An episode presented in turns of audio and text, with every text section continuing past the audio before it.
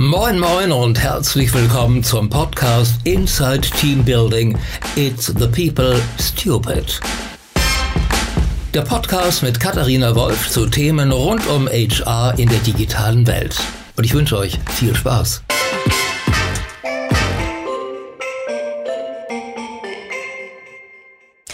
Hallo und herzlich willkommen zu einer neuen Ausgabe von Inside Team Building. Ich darf heute mal wieder in Berlin sitzen, in einem tollen Startup-Büro, äh, und zwar bei Zenloop, äh, bei Paul Schwarzenholz, äh, der vielen noch als Gründer von Flaconi äh, im Gedächtnis ist. Äh, mit Sicherheit, aber jetzt äh, eben mit Zenloop unterwegs ist. Und lieber Paul, vielen Dank, dass ich hier sein darf und du dir heute die Zeit nimmst. Sehr gerne. Ich freue mich, dass ich dabei sein darf. Lieber Paul, ähm, ich könnte dich jetzt, äh, ich habe ja schon ein bisschen was über dich äh, gesagt, ich könnte jetzt unheimlich viel ähm, über dich erzählen. Ich finde aber eigentlich äh, kannst du das wahrscheinlich viel besser selber, auch wenn du äh, ja, äh, das ist ja immer fast so eine Bewerbungssituation. In die Situation bist du wahrscheinlich noch nie in deinem Leben gekommen. Oder vielleicht noch bei Bain. Das könnte ich mir vorstellen. Damit äh, vielleicht ist das schon eine Überleitung zu deinem, zu deinem Leben. okay, also das, was ich über mich selber erzählen muss, da, gibt's, da gibt es gar nicht so viel zu erzählen. Ähm, ich habe äh, ganz klassisch nach der ähm, Business School war ich in der Beratung zweieinhalb Jahre bei Bain, habe dort Consulting kennengelernt, habe dort glücklicherweise das Thema NPS kennengelernt äh, und darüber hinaus viel gelernt in der Beratung und irgendwann rief äh, ein sehr guter Freund an, äh, der Björn, und fragte, hey, sollen wir uns nicht mal den Beauty-Online-Markt anschauen? Äh, ich glaube, da fehlt ein guter Online-Shop, mit dem wir, er war damals bei Procter, hat äh, Gucci und Deutsche und Gabbana Düfte verantwortet, wo wir unsere Produkte als Markenverantwortliche gerne verkaufen würden. Der Shop fehlt. Das haben wir uns angeschaut, gesehen, dass Amazon und, und Rocket Internet gescheitert sind äh, an diesem Markt. Haben wir gedacht, okay, das sieht ja nach einer interessanten Herausforderung aus und äh, Jobs gekündigt und dann mit Flaconi losgelegt. Und Flaconi war dann eine ganz klassische Online-Parfümerie. Wir haben Parfümpflege, Make-up von den großen Marken verkauft. Chanel, Dior, L'Oreal, ähm, Lauda, Shiseido, was man so kennt. Oder was sie so kennt, mehr als man. genau. Und die große Herausforderung war, die Marken dazu zu bekommen, dass sie an uns verkaufen wollten. Das ist das, wo Rocket und Amazon dran gescheitert sind und auch immer noch dran scheitern.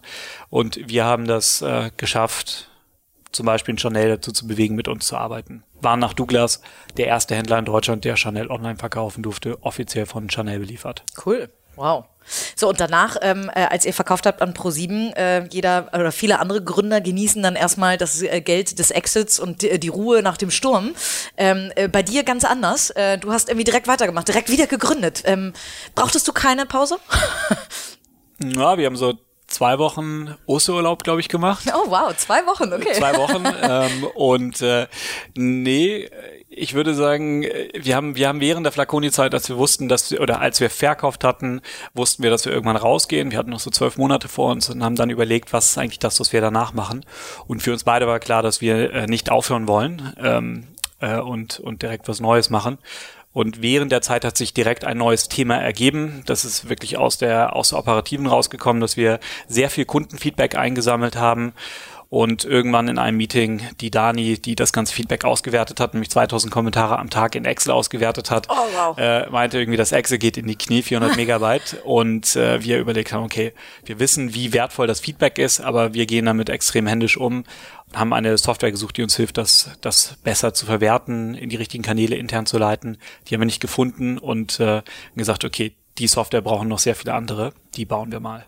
Cool, aus dem eigenen Need heraus. Das sind äh, ja, angeblich immer die besten Ideen aus dem eigenen Lied heraus und tatsächlich dadurch, dass ich es bei Bain kennengelernt habe, wir haben es bei Flaconi vier Jahre lang selber gemacht, wir, wir, wir wussten, wovon wir reden und wir haben gesehen, dass wahrscheinlich viele andere Firmen, die äh, den, den Kundenbeziehungen wichtig sind, ähm, dass es für die ein relevantes Thema ist. Cool. Nun hast du von einmal kurz von Björn gesprochen, äh, deinem äh, Mitgründer. Ähm, ihr habt ja auch eine bewegte Zeit. Also jeder Gründer hat ja ähm, in der Gründerstory von Gründen bis hin zu verkaufen, wenn der Verkauf dann überhaupt gelingt. Gelingt ja auch äh, lange nicht allen. Eine bewegte Zeit gehabt. Ähm, ihr habt euch äh, sehr früh kennengelernt. Ich glaube in Studienzeiten, wenn ich das richtig recherchiert habe. Das ist korrekt, ja. Ja. Ähm, warum wusstet ihr, dass das funktionieren könnte mit euch beiden? Ah, ich glaube, das weiß man vorher nicht unbedingt. Äh, das war ein Ausprobieren. Die Wahrscheinlichkeit bei uns war, war bei uns höher, weil wir in Studienzeit nicht nur, also wir haben nicht nur zusammen studiert, sondern wir haben tatsächlich auch zusammen gewohnt. Und ähm, das Studium, äh, was wir zusammen hatten an der Handelshochschule in Leipzig, das war stellenweise sehr intensiv mit 100 Stunden Wochen, äh, wo man gemeinsam Projekte erarbeitet hat, wo wir wirklich irgendwie uns 14 Stunden am Tag in irgendwie einen Raum in, eingeschlossen haben, um zusammen an Themen zu arbeiten. Und ähm, von daher wussten wir zumindest bei wichtigen, sozusagen wichtigen Werten, dass wir da sehr ähnlich ticken. Was waren das für Werte? Das ist zum Beispiel die Frage, ähm, wie diskutiert man Themen miteinander, ähm, was ist das eigene Ambition, also die eigene Ambition, sozusagen, was ist, äh, wie viel, ich weiß nicht, wie viel will man zum Beispiel arbeiten. Und das war jetzt gerade, sagen wir mal, Flaconi die ersten drei Jahre, da haben wir sieben Tage die Woche gearbeitet. Mhm. Ja. Und ich würde sagen, wir haben im Durchschnitt mindestens zwölf Stunden gearbeitet. Wow. Das war primär Arbeiten. Das, das, das kann man nur machen mit jemand, also erstens, wenn beide das mitmachen. Ähm, wenn das sozusagen in Imbalance kommt, dann, äh, dann, dann glaube ich, macht das einem von beiden weniger Spaß und das kann zu Konflikten führen. Ähm, und äh, das war bei uns nicht so. Und dann sozusagen die Frage, wie, wie löst man Themen miteinander, wie, wie geht man miteinander um, hm, wie langfristig denkt man, wie widerstandsfähig ist man auch. Also sagen, äh, wenn es ist ja wie, wir sagen, es ist wie eine Ehe. Da kann man ja. sich entscheiden, dass man sich ja, scheiden ja. lässt, wenn man Konflikte miteinander hat, oder man kann sich entscheiden, dass man es ausficht und versucht, einen Weg zu finden. Und, äh, und Reibung erzeugt ja manchmal auch Wärme. da wollen wir jetzt nicht tiefer reingehen. ähm, und ich sehe jetzt äh, bei den Firmen, wo wir auch mit investiert haben bei Startups, ähm, dass Gründerteams daran zerbrechen, dass die Gründer äh, sagen, diese Konflikte nicht austragen oder keinen Weg finden. Und wir haben diesen Weg immer gefunden. War nicht immer einfach, äh, aber glücklicherweise sagen, hat das bei uns gut geklappt. Gab es irgendein so Main-Issue, wo ihr euch total uneinig wart und wo du schildern kannst, wie ihr das, also habt ihr einfach so lange diskutiert, bis es dann ausgefochten war oder wie seid ihr da rangegangen? Ich glaube, so das Main-Issue gibt es nicht. Vielleicht fällt dir irgendein äh, Thema ein, wo ihr euch mal uneinig wart oder eine Situation oder so, wie ihr das gelöst habt, weil das interessiert wahrscheinlich all die äh, Gründer und Gründerteams, die gerade zuhören, die vielleicht äh, ähnliche Probleme haben, die es vielleicht bisher noch nicht so gut hingekriegt haben. Na, ich glaube für uns, also Sachen, die wir gelernt haben auf dem Wege sind ähm, zum Beispiel, dass wir, dass wir sehr klare Bereichsaufteilungen haben sagen wir vereinbaren die Ziele gemeinsam auf einer Company-Ebene. Das, wie die Ziele erreicht werden, das liegt dann bei ihm oder bei mir oder dann bei den Leuten in unseren Teams.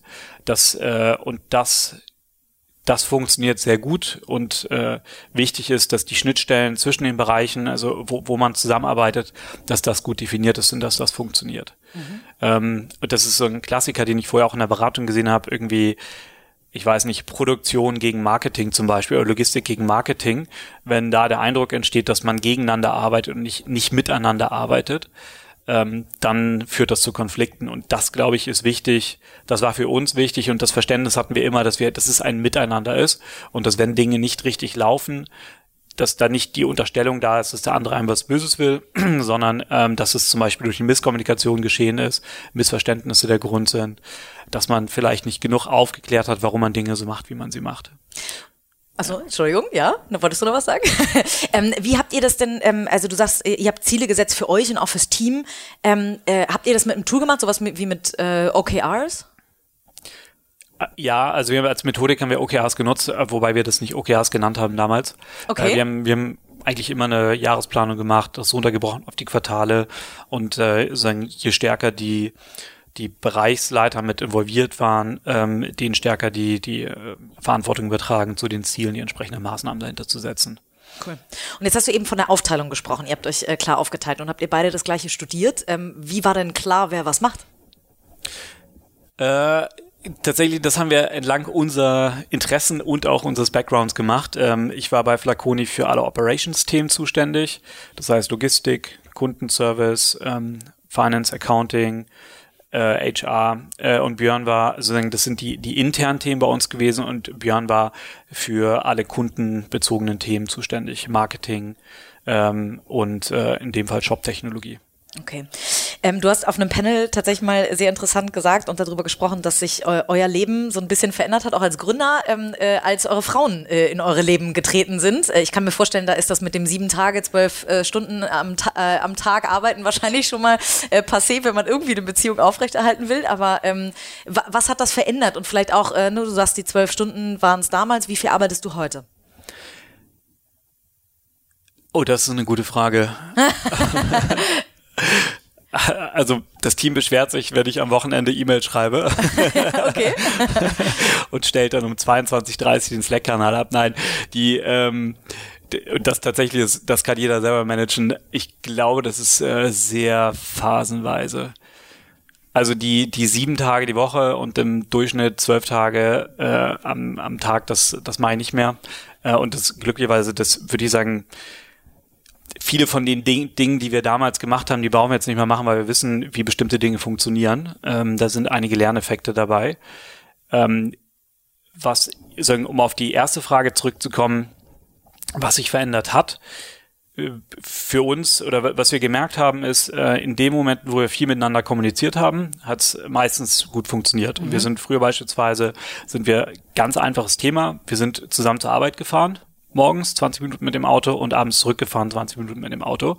Und das sind Zeiten, wo wir einfach ganz viele Themen geklärt haben. Und zwar nicht mit, lass uns mal irgendwie jetzt ein Thema klären, sondern mit einem, das spricht man einfach an.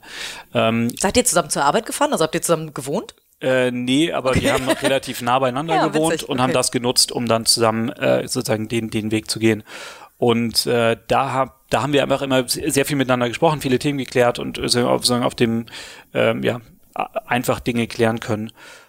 Und ähm, das hat sich irgendwann verändert, als wir quasi auseinandergezogen sind und auch sich die, die Rhythmen etwas verschoben haben. Und äh, da mussten wir feststellen, obwohl wir im gleichen Büro sitzen, sind unsere Tage so durchgetaktet, dass wir wenig gemeinsame Fläche hatten und haben, als wir das realisiert haben und gesehen haben, was das dann bedeutet, ähm, mich das sozusagen, dass wir länger bei Themen diskutieren mussten, äh, haben, haben dann andere, sozusagen andere Wege für uns gefunden. Also haben wir beispielsweise gesagt, wir müssen mindestens einmal die Woche zusammen frühstücken, wo wir Zeit haben, ähm, sagen, entspannte Zeit haben ohne eine Agenda.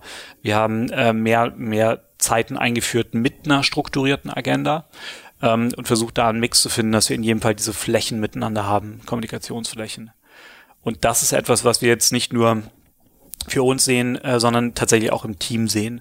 In den Momenten, wo Leute aus dem Team nicht miteinander sprechen, ähm, fehlt oder hat man weniger die Chance, dass Vertrauen sich aufbaut in den anderen.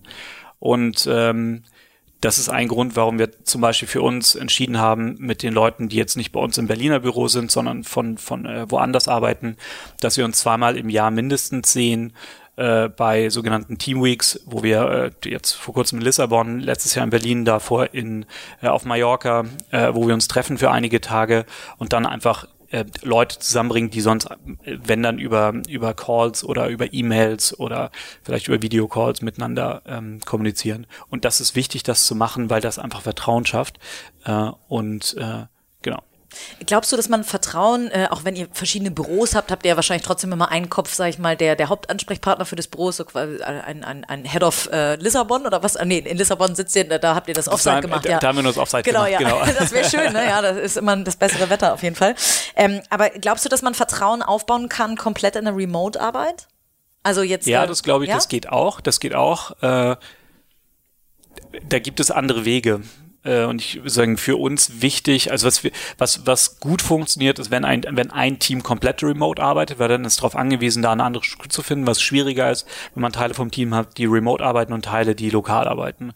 Weil dann die Informationsflüsse, die lokal stattfinden, häufig dann wirklich nur lokal stattfinden und nicht mit Dritten, sozusagen mit den remote Arbeitenden geteilt werden.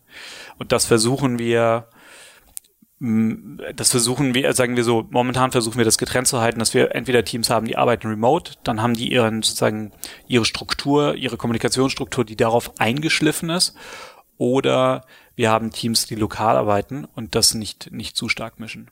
Okay, spannend. Noch einmal eine Schleife zurück zu dem äh, Austausch äh, zwischen dir und Björn. Äh, ich kann mir vorstellen, dass äh, Personalthemen da wahrscheinlich auch eine große Rolle äh, gespielt haben.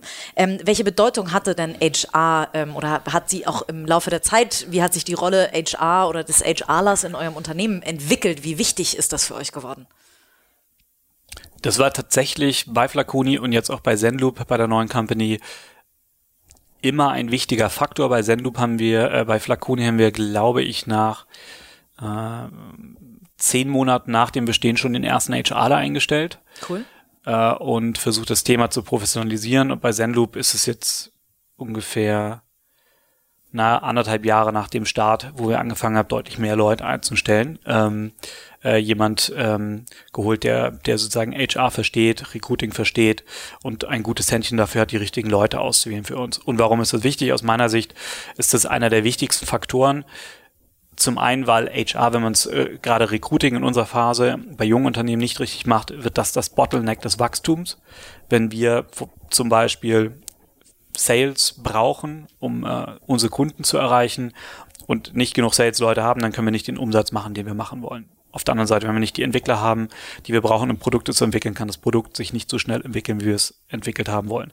Und das zweite Thema ist, wenn ich dann die falschen Leute einstelle, deswegen ist sozusagen ist nicht nur die Quantität wichtig, sondern auch die richtigen Leute, ähm, dann ähm, sozusagen, wenn ich jetzt sozusagen Top-Leute einstelle, dann kriege ich eine Top-Performance hin.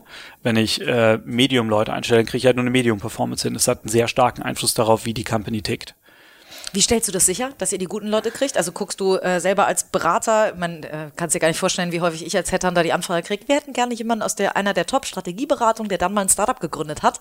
Ähm, guckst du tatsächlich auch darauf, dass du Ex-Berater oder aus, direkt aus Beratung holst, weil du sagst, die haben schon mal einen Qualitätscheck erfahren? Mm, das hängt ja sehr von der Position ab.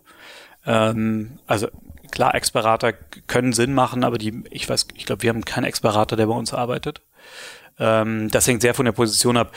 Also, was wir gesehen haben, und das sagen, da, da mussten wir leider ein bisschen ähm, Lehrgeld zahlen in der Vergangenheit, ist erstmal zu verstehen, wen sucht man eigentlich. Das ist so eine der größten Herausforderungen am Anfang, klar zu machen, wen suchen wir vom Profil her, was soll der mitbringen und ähm, und das, das überhaupt sauber zu definieren und sagen, das sehen wir auch immer noch manchmal im, im Prozess, wenn wir Leute suchen, verstehen wir eigentlich erst, was ist genau das Profil, was wir brauchen. So, das ist das Erste. Ähm, das ist tatsächlich eine Prozesssache, das, und da hilft es jemand zu haben aus dem HR, der sich damit auskennt, zu definieren, wen brauchen wir eigentlich und das mit dem entsprechenden ähm, äh, Business äh, oder mit dem Hiring Manager auf der Business-Seite zu machen. Das zweite, was wir machen, wenn das steht, mh, wir schreiben es aus, klassischerweise über verschiedene Kanäle, kommen Bewerbungen rein. Ähm, wir nutzen inzwischen für die Bewerbungen, wo wir nach dem ersten Check sagen, ähm, die funktionieren für uns, nutzen wir ein, ein äh, Profilierungsverfahren. Mhm. Predictive Index nennt ja. sich das. Mhm. Das ist ähnliche Logik wie diverse andere, MBTI, StrengthsFinder, Reese Profile und so weiter, wo ich schauen kann, was hat mein Bewerber eigentlich für ein Profil in bestimmten Dimensionen. Und für dieses Profil haben wir vorab für die Stelle definiert, was ist das, was wir brauchen und schauen, ob da ein Match da ist. Wenn ich jetzt als einfaches Beispiel ein Sales-Mitarbeiter, also wenn ich im Sales brauche jemand, der eher extrovertiert ist beispielsweise, nicht super introvertiert ist. Wenn ich ein Profil von jemand bekomme, der aber sehr introvertiert ist, dann weiß ich zumindest wahrscheinlich ist das für Sales nicht die richtige Stelle. Und ich kann immer noch gucken, passt er woanders gut drauf. Das funktioniert gut, um A, mit, äh, mit den richtigeren Leuten zu sprechen und äh, soll für uns, ähm, hat, hat am Ende auch den Effekt, dass wir sozusagen die richtigeren Profile einstellen. Das ist etwas, was wir jetzt äh, mit Zenloop neu machen, das funktioniert sehr gut. Und ähm, die weiteren Schritte sind, sind natürlich Gespräche, eine Reihe von Gesprächen und dass wir inzwischen auch sehr konsequent machen, bis zu Praktikantenstellen runter sind Reference-Checks. Ja. Das, äh, Un ungefragt oder gefragt?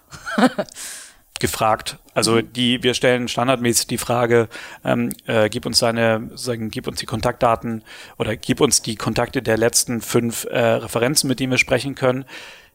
Wenn jetzt aus der Antwort schon rauskommt, nee, mit vieren kann ich dir leider, kann ich dir, sagen, kann ich, kann ich nicht empfehlen zu sprechen, dann, dann ist ja, das schon mal das kann natürlich so sein, aber es ist zumindest dann etwas, was man hinterfragen kann. Äh, und das ist auch eher selten der Fall, aber äh, Referenzchecks helfen zumindest zu erkennen, ähm, passt es oder passt es nicht, glaube ich. Mhm. Ja. Wie stellt ihr denn sicher, dass das, ähm, also viele machen das am Anfang in der Tat, diese Überprüfung. Wie stellt ihr denn sicher, Menschen verändern sich jetzt vielleicht nicht charakterlich komplett und trotzdem eine Company, gerade Flaconi, ihr habt alleine angefangen, als ihr verkauft habt, wart ihr knapp 100 ungefähr oder knapp unter 100 äh, Mitarbeitern. Ähm, 200. 200 sogar? Wow, okay, ja, da, dann habe ich das falsch recherchiert. ähm, äh, wie stellt ihr denn sicher, wenn so eine Company und eine Kultur sich ja auch weiterentwickelt, dass die Mitarbeiter sich nicht vielleicht in eine entgegengesetzte Richtung entwickeln? Also gibt es sowas wie den Predictive Index für nach einem Jahr, nach zwei Jahren oder so? Macht man da, hast du, habt ihr da eine Überprüfung gemacht? Oder nur über Feedbackgespräche oder wie stellt ihr das sicher? Ja, wir haben, wir haben tatsächlich Feedbackgespräche regelmäßig gemacht, äh, quartalsweise oder halbjährlich. Äh, und für uns, was gut funktioniert, ist, ist zu definieren vorab, was sind, was sind unsere Company-Werte und Werte jetzt nicht im Sinne von ethische Werte, sondern Werte im Sinne von, was sind so die Guidelines, anhand derer unsere Leute Entscheidungen treffen können. Und ähm, anhand dessen haben wir beispielsweise unsere Feedback-Struktur aufgebaut, zu schauen, ähm, sozusagen innerhalb der einzelnen Dimensionen, wie gut passt man da rein und, und, und nicht. Culture Fit ist aus unserer Sicht enorm wichtig. Äh, das, glaube ich, war, das hat zumindest bei Flaconi gut funktioniert und das ist jetzt das, was wir bei Zenloop auch gerade wieder steigende Teamgröße. Wir verdoppeln dieses Jahr. Wie viele ähm, seid ihr jetzt? Äh, aktuell 30. Ja, wow, ja. Aber ging jetzt auch schon wieder ganz schön schnell. Ja. Es funktioniert halt. Glücklicherweise gibt es eine gewisse Nachfrage ja? nach dem Produkt. Ist gut. so, nach dem Podcast hoffentlich noch ein paar mehr. genau. Ja. Ähm, und äh, Genau, das ist sozusagen Feedback-Systematik ist, ist sozusagen einer der Schritte, um genau das sicherzustellen. Mhm. Ähm, das ist ja ne, Company Culture, ähm, äh, die Values, die dahinter stehen. Ähm, äh, das sagt sich immer, das, wir sagen immer beim Lebenslauf Papier ist geduldig. Company Values ähm, kann man auch super an die Wand irgendwie ähm, äh, packen. Äh, wie habt ihr denn sichergestellt, äh, dass die wirklich gelebt werden? Also ähm, habt ihr irgendwie auch äh, vielleicht Value-basiert schon geheiert? Also dass ihr komplett gesagt habt, pass auf, das sind unsere sechs Values, kannst du dich damit identifizieren? Identifizieren oder nicht? Wie habt ihr das gelebt?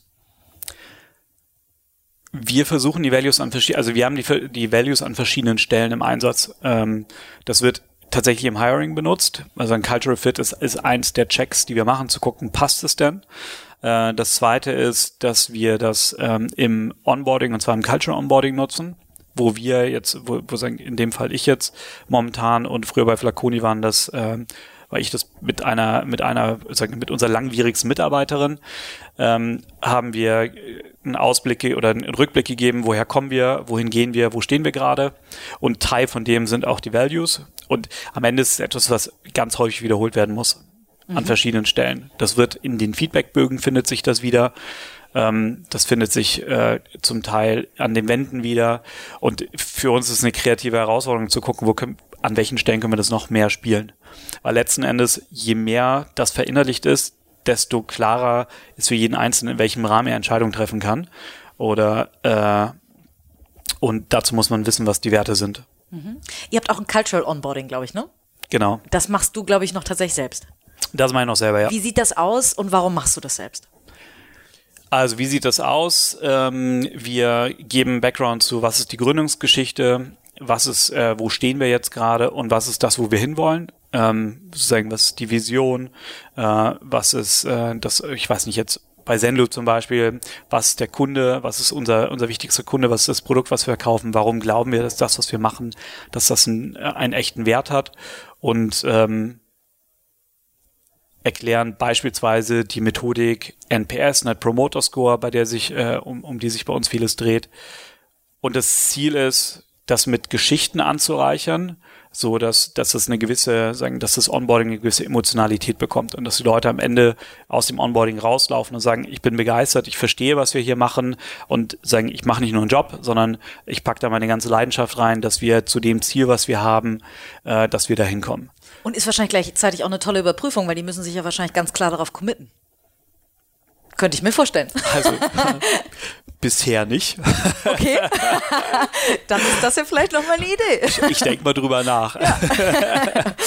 Was äh, bietet ihr euren, euren Mitarbeitern denn? Weil in Startups ist immer so schön von dem Kicker und von dem Obstkorb und was weiß ich, was, was es nicht alles gibt. Ähm, äh, damit kommt man ja heute nicht mehr so richtig weit. Ähm, was glaubst du, warum kommen Leute bei Zenloop an Bord äh, oder sind auch früher bei Flaconi bei euch an Bord gekommen? Ähm, und gehen nicht zu, äh, weiß ich nicht, Zalando oder jetzt einem, einem, einem, einer anderen Software oder was ich was, sondern genau zu euch. Also ich glaube, diese Themen wie Obstkorb und irgendwie von mir Schreibtischgröße oder mega geiles Office, das sind nice to haves, aber das sind nicht Gründe, warum äh, Leute zu uns kommen oder mit uns arbeiten wollen und, und ihre Leidenschaft hier reinstecken. Das, äh, das ist, glaube ich, das ist, glaube ich, also das wäre ein bisschen arm, wenn es das wäre, ehrlicherweise. Ja, viele Corporates denken das. ja, das, das sieht halt von außen schön aus, aber es sind andere, also nach meiner Erfahrung sind es andere Themen. Die Themen, die wichtig sind, äh, erstens das, was wir machen, da, hat das Sinn? ist das, ist das wirklich meaningful, was wir machen? Äh, und das ist bei unserem Produkt so. Also wir helfen Firmen besser zu werden in der, in der sozusagen Beziehung zu ihren Kunden und im Leben der Kunden viele kleine Verbesserungen zu erzielen. Das zweite ist, ähm, bei den Leuten, die bei uns anfangen, die sind alle wachstums- oder entwicklungshungrig. Die wollen sich weiterentwickeln und das ist das, was wir als Umfeld bieten können. Also zum einen logischerweise von dem, wo wir als Unternehmen stehen. Wir sind jetzt irgendwie ein Unternehmen mit 30 Leuten und wir werden uns die nächsten Jahre sowohl also sagen vom Umsatz her ver-x-fachen und von der Mitarbeiteranzahl her wahrscheinlich jedes Jahr verdoppeln. Ähm, wir sind ein sehr internationales Team. Das ist ein spannendes kulturelles Umfeld, aber ich glaube tatsächlich einer der wichtigsten Gründe ist, wir können glaubhaft ähm, äh, vermitteln, dass man bei uns etwas lernen kann und zwar viel lernen kann, dass die Aufgaben nicht langweilig werden und dass das, was man macht, dass das, dass das einen Sinn hat. Man ist nicht ein kleines Rädchen in einem Riesenunternehmen, sondern man ist ein wichtiges Rädchen in der, in der gesamten Maschinerie, die wir hier haben. Und äh, das, glaube ich, ist der wichtigste Faktor. Ähm, wie stellt ihr das denn sicher? Also das Thema ähm, PE heißt es immer so schön Personalentwicklung. Wie entwickelt ihr eure Mitarbeiter denn weiter, sodass sie auch jederzeit lernen können? Habt ihr da so ein richtiges Programm oder? Ja, das richtige Programm, das hängt wiederum sehr von der Position ab. Ähm, äh, in dem Stadium, in dem wir uns befinden, sind einfach so viele neue Themen da, dass wir uns, also zumindest für diese Zeit, um die Entwicklung nicht strukturiert Gedanken machen müssen. Allein von den Aufgaben her, mit dem, was an Aufgaben da ist, ähm, gibt es wahnsinnig viel Wachstumsmöglichkeiten für jeden Einzelnen. Und das sehe ich aus der Vergangenheit, wenn ich überlege, jetzt, ich weiß nicht, bei Flaconi, ähm, eine Mitarbeiterin, die hat als Praktikantin angefangen und hat nach vier Jahren, obwohl sie wirklich keinen wirtschaftlichen Hintergrund hatte, äh, hat nach vier Jahren ein Team von 20 Leuten geführt. Wow. Das sind Wachstumsmöglichkeiten. Da weiß ich, dass wir es in der Vergangenheit hatten und ich weiß, dass wir das hier wieder bieten können, wenn man diesen Weg mitgehen will. Okay. Und das ist für uns wichtig, Leute, mit Leuten zu arbeiten, die genau diesen Weg gehen wollen, die sich herausfordern wollen, die, die lernen wollen. Und äh, das ist etwas, was wir bieten können. Da scheint ihr einen sehr klaren Plan zu haben. Ähm, habt ihr, macht ihr sowas im Sparring mit jemandem? Also du sagst, ihr habt jemanden für das Thema HR. Ähm, nun gibt es so zwei, würde ich jetzt mal sehr grob zusammenfassen, zwei Kategorien von Gründern, die, die sich ganz starke HRler reinholen, den, den VP, den sogar teilweise heißen jetzt CHRO, ähm, die als Sparringspartner in dem Bereich auch strategisch dienen, oder die Gründer, die sagen, ähm, Recruiting äh, auf jeden Fall gerne aus der HR, aber HR an sich ist Chefsache. Ähm, zu was gehörst du? Zweite Kategorie. Okay, warum? also aus unserer Sicht ist HR so elementar, so elementar wichtig, dass das, das wird immer eine, also eine direkte Aufgabe von uns mit sein. Das sehe ich nicht, dass wir das, dass wir das sozusagen jetzt, dass da nochmal eine Ebene zum Beispiel dazwischen kommt.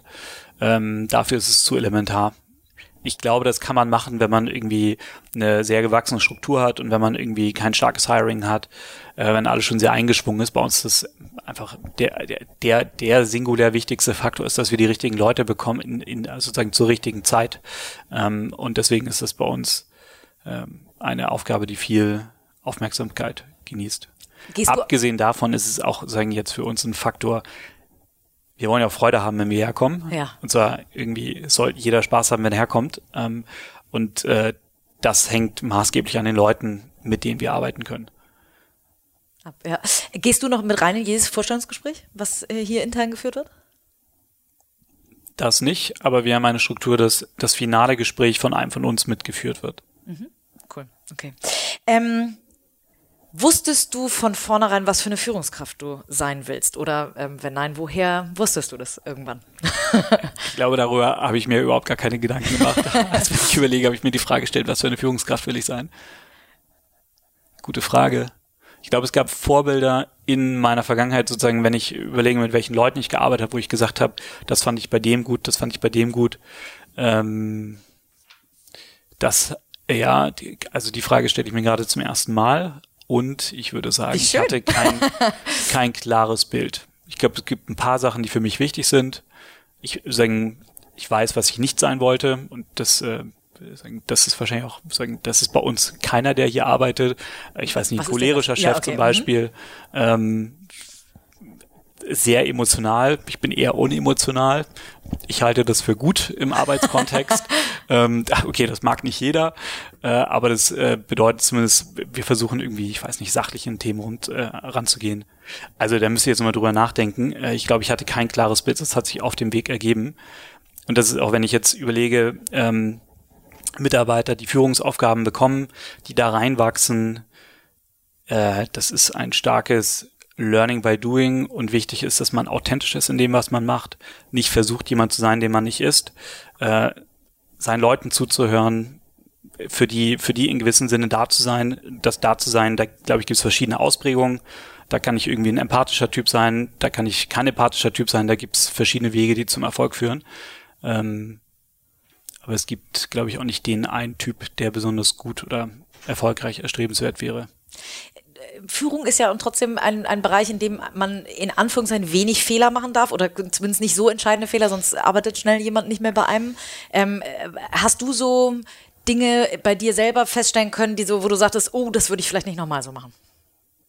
Also wenn du nicht also so der Überemotionale bist, dann ist, bist du vielleicht auch nicht impulsiv. Das passiert impulsiven Menschen wie mir wahrscheinlich eher. also e-, e ehrlicherweise sozusagen, das, was du gerade gesagt hast, das würde ich nicht, äh, nicht, nicht so unterschreiben. Auch in der Führung darf man Fehler machen.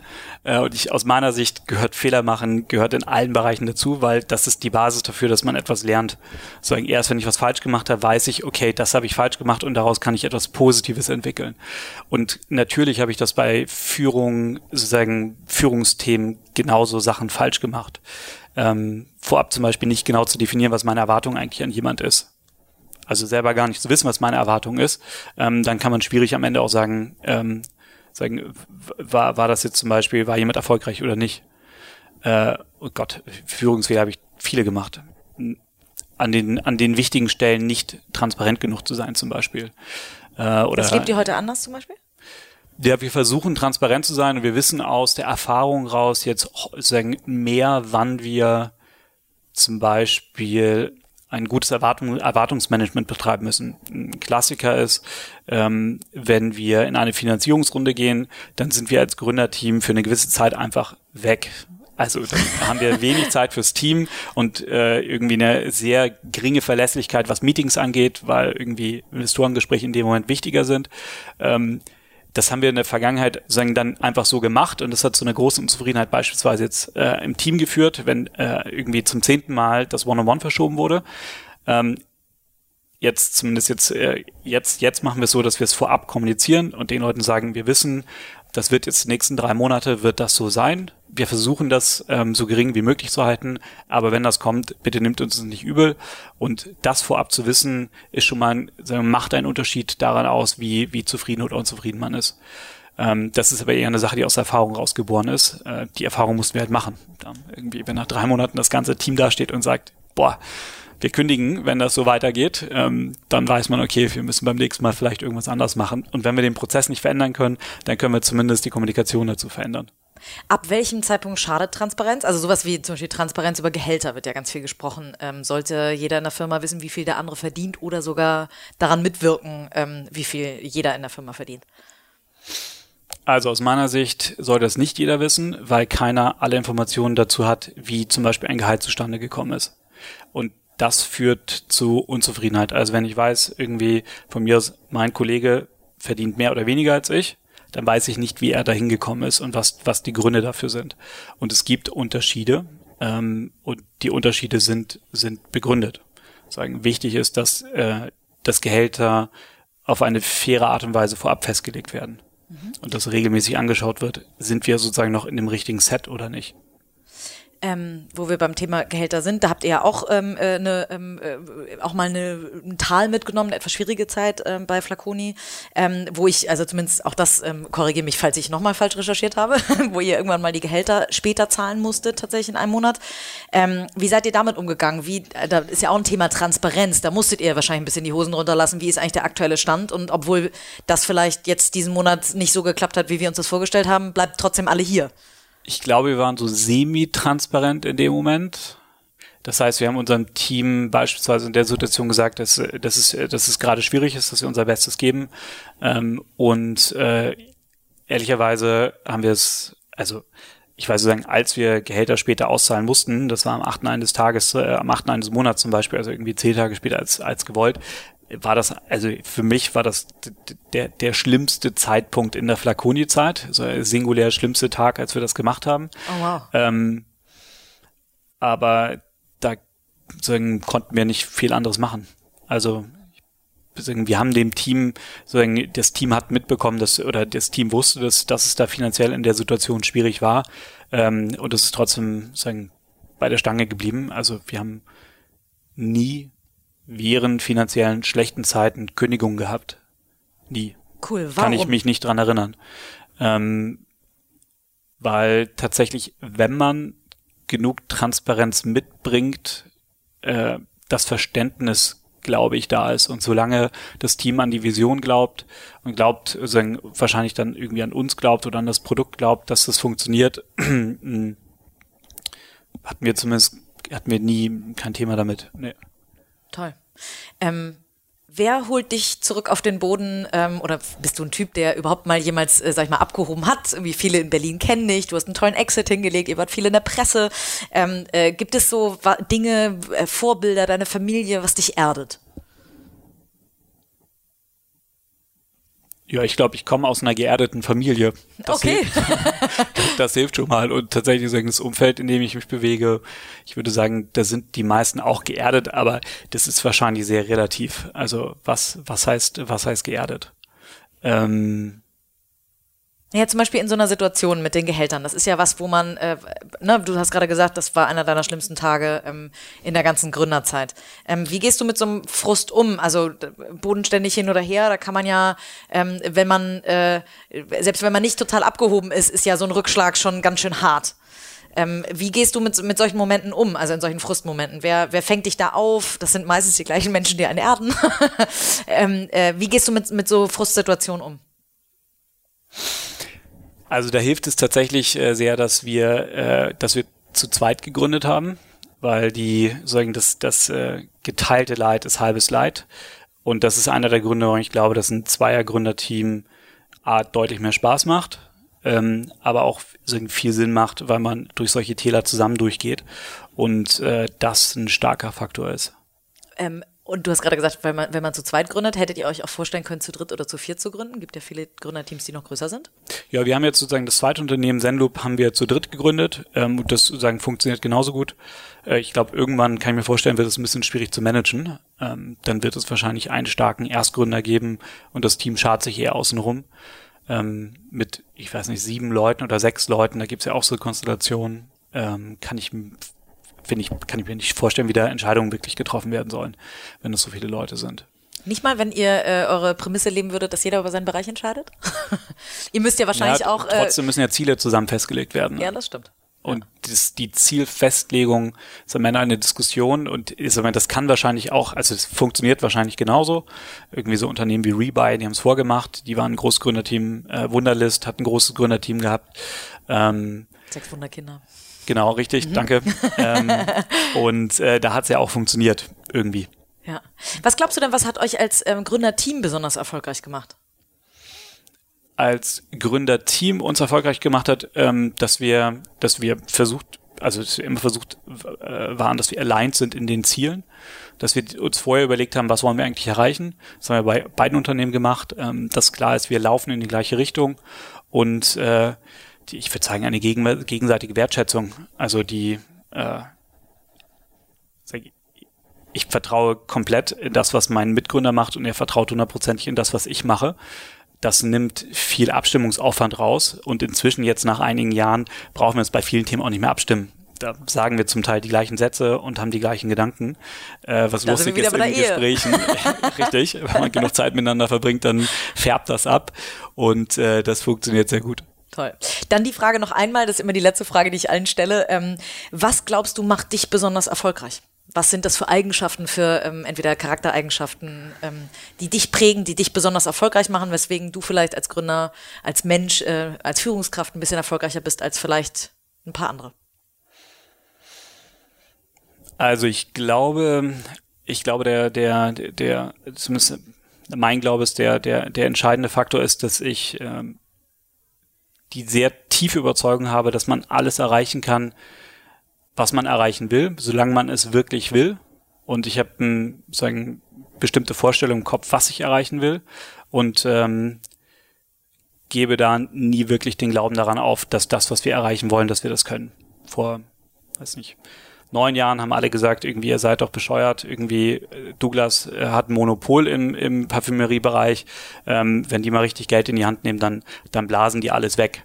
Inzwischen ist es so, dass Flaconi im Online-Bereich sehr nah an Douglas dran ist und hoffentlich irgendwann Douglas, sagen wir mal, überholt und äh, das, das äh, sagen, haben nicht viele Leute für Möglichkeiten. Ich glaube, dieser, dieser Glaube daran, dass man alles erreichen kann, und das ist das, was ich tatsächlich auch meinem, meinem Team versuche mitzugeben, man kann alles erreichen, was man erreichen will und wir setzen, wir setzen uns selber das Limit im Kopf. Und mein Limit ist sagen wir, das ist relativ weit außen.